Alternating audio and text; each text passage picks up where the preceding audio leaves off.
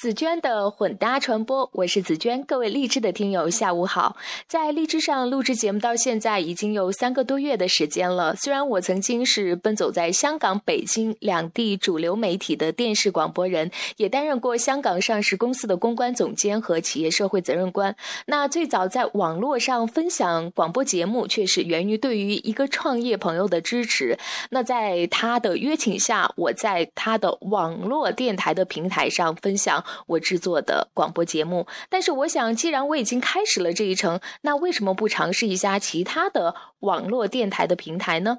于是就有了在励志的分享。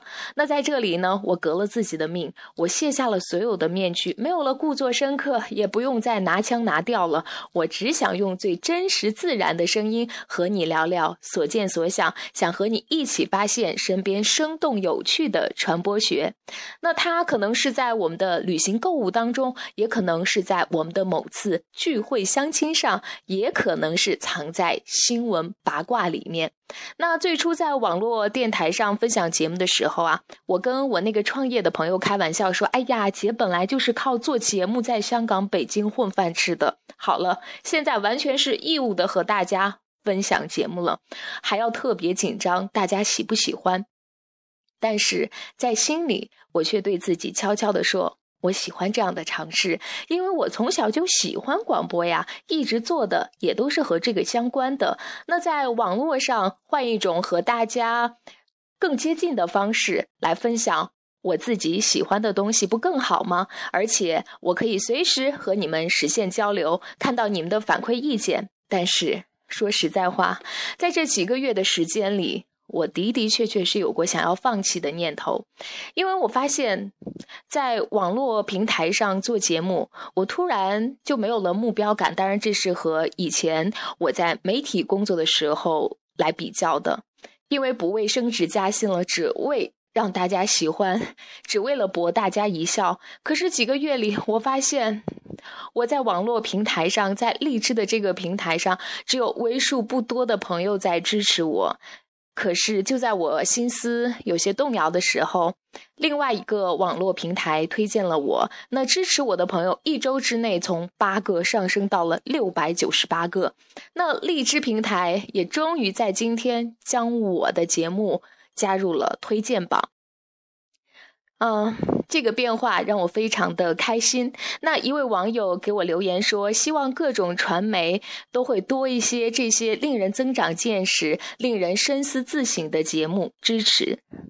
那看到网友的反馈，看到支持的朋友不断的上升，嗯，这种感觉居然会比我在。曾经的那些知名媒体获得的升职加薪还管用，我开心极了。我发现我真的需要你们的鼓励，也渴望听到你们的意见。我们每天一起进步一点点，一起坚持下去。那说到坚持呢，我想起这个周末呢，我去苏州一家上市装饰公司。那这家公司呢，是全国同类行业当中的翘楚。那当谈起自己公司成功的秘诀的时候，这家公司非常年轻的董事长说，在这个利润相对小的行业里边，他们成功的唯一的秘诀就是心无旁骛的坚持。那。我要想讲的另外一个和坚持有关的故事，就是今天我主要想讲的一个故事，是和我的一位朋友有关的。那我的这个朋友叫梁小坤，呃，小坤呢是由巩俐主演的《漂亮妈妈》的生活原型，小坤就是啊这部电影里边正大的生活原型。当然了，那巩俐的生活原型就是小坤的妈妈了。但是与影片不同的是，小坤的妈妈可不是下岗女工，而曾经是漂亮的女演员。那小坤不到一岁的时候。因为用药不慎就失聪了。那后来，他的漂亮妈妈就用无尽的爱心和耐心教会小坤看口型和别人对话。那关于小坤和他的妈妈流传最广的一个故事，就是有一次小坤上小学的时候，要在班里的晚会上表演节目，那他就想为同学们唱一首歌。妈妈鼓励说：“你唱歌的时候，同学们一定会笑你，但是你无论如何都要坚持唱下去，他们自然就不会笑了。”于是呢，小坤就按照妈妈说的话去做了。回到家以后。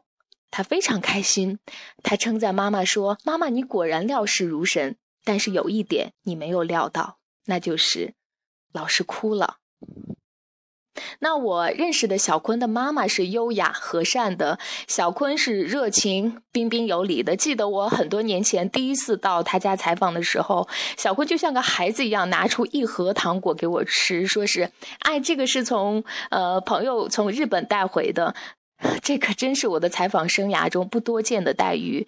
那小坤说，就像我喜欢用语言表达自己的想法一样，他更喜欢用镜头来来表达他自己的内心世界。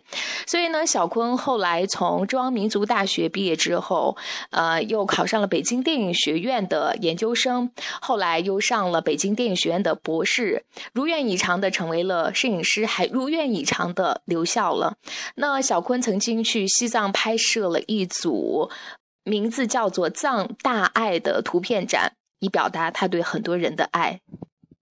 嗯，说了小坤的坚持故事，我也想起了另外一个和坚持有关的故事。那我在北京的第一份工作是在北京的一家房地产公司，这家公司的老板是白手起家，他只有高中文化程度，但是后来这家房地产公司在。